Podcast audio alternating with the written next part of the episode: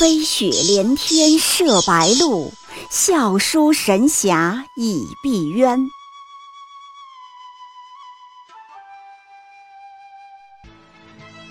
如果说古龙的小说像冰水，越喝越觉得心寒，写透了人情凉薄，那么金庸的小说就像烈酒，起初苦涩艰深，入口醇厚，回味无穷。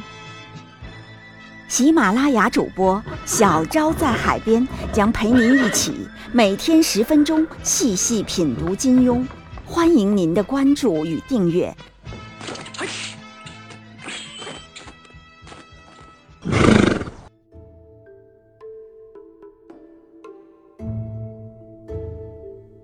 第七十八集，韦小宝的一种智慧，不争论。很久没有跟大家聊《鹿鼎记》了，今天找个时间来聊一聊吧。其实我个人呀是很建议大家向韦小宝学习的。他有一个最大的优点，就是三个字：不争论。这其实是一个很大的长处。韦小宝呢是从来不争论的。其他的人都很爱争论，天地会的、穆王府的、清廷的，还有顾炎武、黄宗羲这些知识分子们，都喜欢争论，而韦小宝却从来不争论。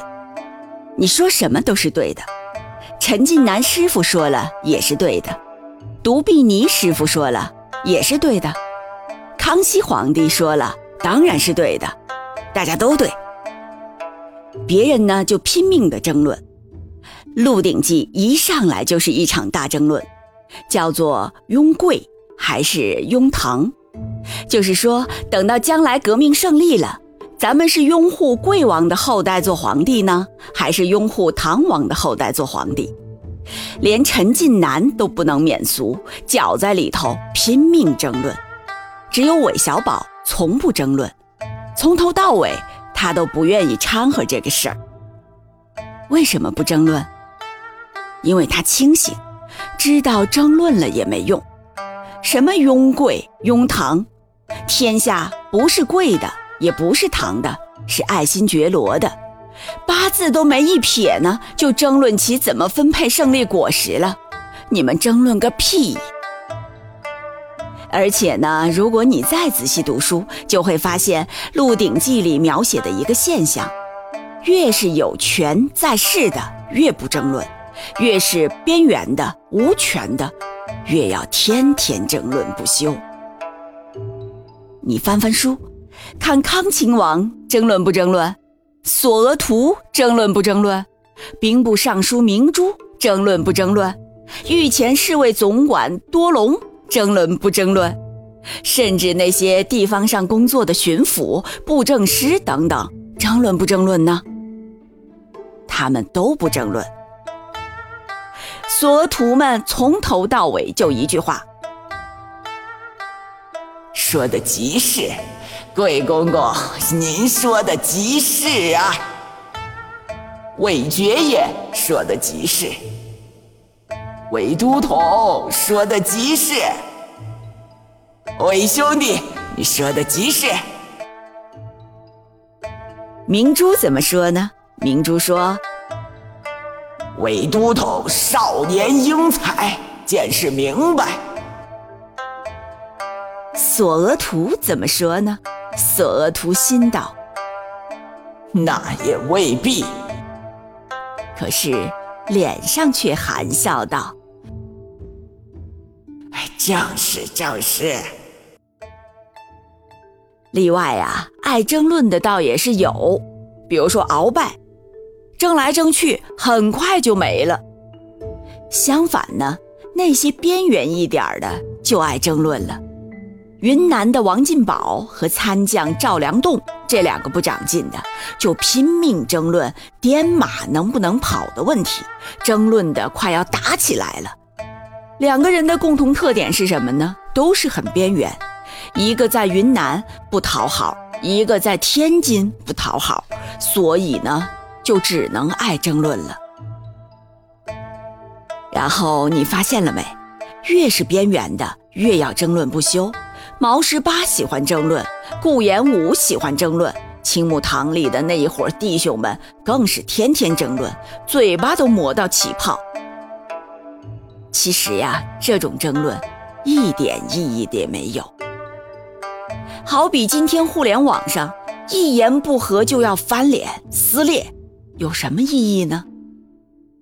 说白了，但凡天天在网络上争论的人，归根结底也都是同一种人，那就是说话不管用的人呗。说话管用的人，谁会整天上网争论？聚贤庄里大伙争论来争论去，有意思吗？只要萧峰来了，全灭。还有一种争论呀，是最没意思的。就是互相指责别人的路线错了，因而义愤填膺。这王八蛋，明明那条路线是错误的，他还要坚持。没必要。如果对方是对的，那就是他聪明喽，和你又没仇；如果对方是错的，那就是他愚蠢呗，也和你没有仇。而且路线这个东西，哪有绝对的对错啊？万事万物都是变化的。形势会变化，对策也会变化。今天是错误的路线，搞不好明天啊，忽然又没有那么错误了。千万不要太上头。你知道的信息很有可能是滞后的，甚至是严重滞后的。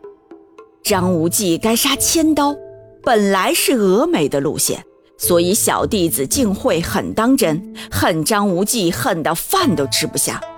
结果回头一看呢，张无忌和周芷若又和好了。晋惠何以自处？少吃的那些饭，找谁去补呢？所以说，对待路线这种事儿，最好的态度是听指挥，少说话。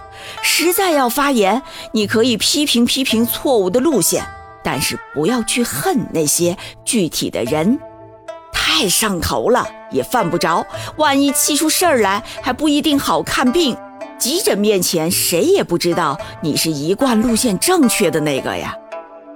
说白了，人生的成败不是看你在网上吵赢了谁，大家比到最后，归根结底就是比一样，那就是看谁的日子过到最后过得最好呀。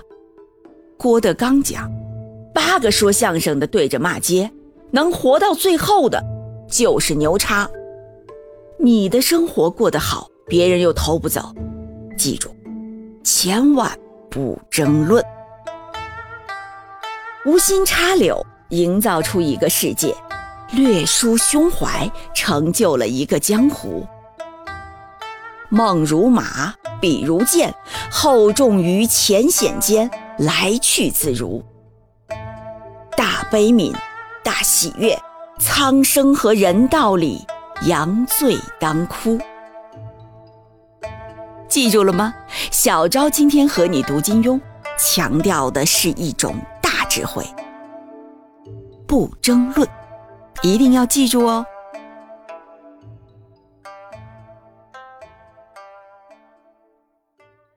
喜马拉雅主播小昭在海边将陪您一起每天十分钟细细品读金庸，欢迎您的关注与订阅，每晚八点更新一集，不见不散。